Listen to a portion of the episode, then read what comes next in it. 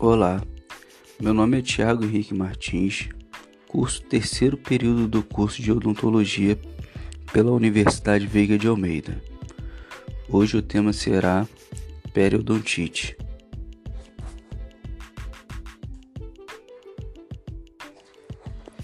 A periodontite se define como a doença inflamatória dos tecidos de suporte dos dentes por microorganismos específicos resultando na destruição progressiva dos ligamentos periodontal e osso alveolar, aumentando a profundidade de sondagem, retração ou ambos. A perda de inserção pela destruição inflamatória dos ligamentos do osso alveolar é detectada clinicamente.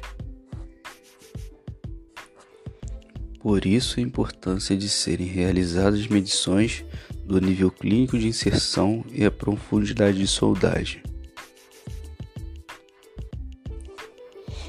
Estas medições estimam o total da extensão da perda do tecido desde a junção cimento-esmalte.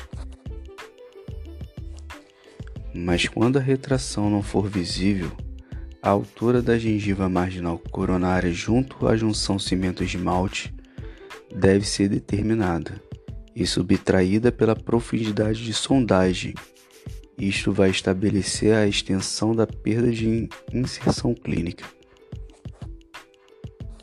Sabe-se hoje que esforços conjuntos da Academia Americana de Periodontia e da Federação Europeia de Periodontia se reuniram num workshop no mês de julho de 2018 para uma nova classificação das doenças e condições periodontais e de periimplantar. Esta nova classificação para as condições periodontais foram subdivididos dentro de três grandes grupos,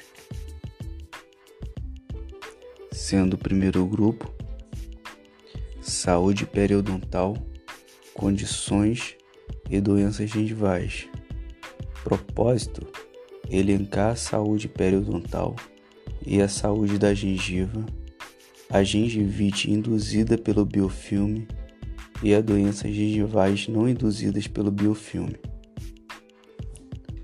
O segundo grupo ressalta a periodontite, apresentando as doenças periodontais necrosantes, a periodontite propriamente dita e a periodontite como manifestação de doença sistêmica.